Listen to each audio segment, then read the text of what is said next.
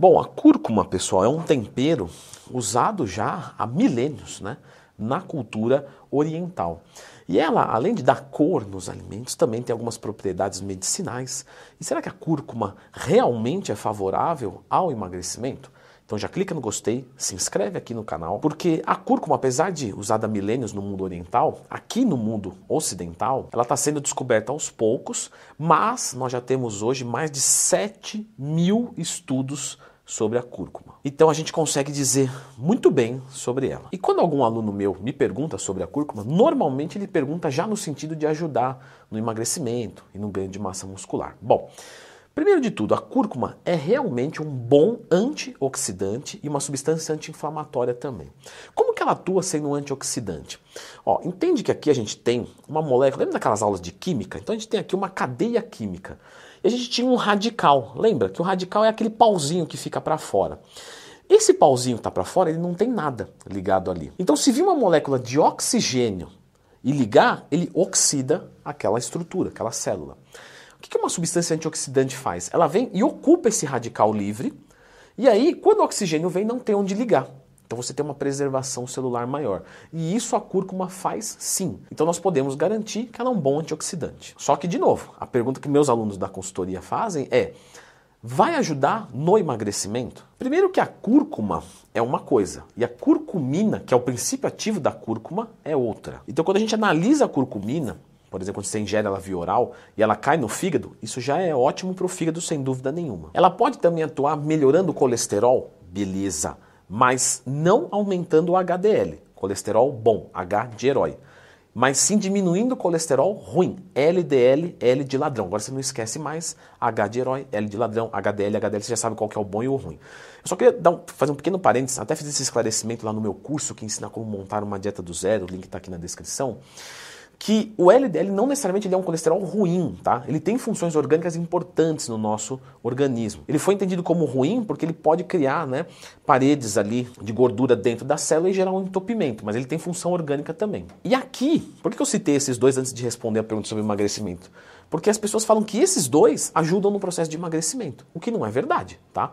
Logicamente, se você tem um, um fígado com câncer, você vai ter um, né, você vai se prejudicar inteiro para conseguir fazer funções orgânicas, inclusive emagrecimento. Mas, né, a gente está falando aqui de um fígado saudável que vai ficar um pouco mais saudável. Um fígado que às vezes não é tão saudável, mas que não está atrapalhando o processo de emagrecimento. Isso aqui não, não tem nada a ver. E melhorar o colesterol, a gordura no sangue, também não tem nada a ver com melhorar o emagrecimento. E aí nós vamos para o terceiro efeito, que é o efeito de termogênese. Termocalor, gênico geração, geração de calor a partir de calorias, o que começa a fazer sentido. Porque os alimentos, as substâncias termogênicas, elas melhoram o nosso metabolismo. Mas, é, em qual proporção? Você entende isso? Porque é isso que ninguém te conta. Ah, ela é termogênica? É. A gente tem dúvida sobre isso? Não. Agora, o quanto termogênica ela é? Porque a gente vai pegar a cafeína, que é 100 vezes mais termogênica do que a curcumina, e ela não tem o poder de acelerar o metabolismo a ponto de ser extremamente relevante para o emagrecimento, mesmo a cafeína, que é o mais relevante das substâncias naturais. Ou seja, o efeito termogênico da curcumina é irrelevante. Então, ela não vai ajudar no emagrecimento. Ah, mas ela controla o índice glicêmico? Não é relevante também. A gente não usa a curcumina para perder gordura corporal. A gente usa ela como um agente do bem para nossa saúde e só, sem efeito estético. E é claro que eu já recebi perguntas, até lá no Instagram, a cobro caixinha de perguntas todo dia, tá? Se quiser me mandar uma dúvida, arroba Leandro Twin. Leandro, eu tomei a cúrcuma e ela me ajudou a emagrecer, eu perdi não sei quantos quilos. Você não perdeu por causa dela, tá? Você perdeu porque você fez dieta, porque você treinou, porque você se cuidou. Porque imagina só, uma pessoa que fala, opa, vou colocar cúrcuma porque eu quero emagrecer. Ela já quer emagrecer. E normalmente ela não vai colocar cúrcuma e comer hambúrguer. Não, ela começa a ter uma alimentação um pouco melhor. E ela associa errado. Ao invés de associar ao esforço dela, ao mérito dela, à, luta dela, não, ela terceiriza num pozinho, numa cápsula.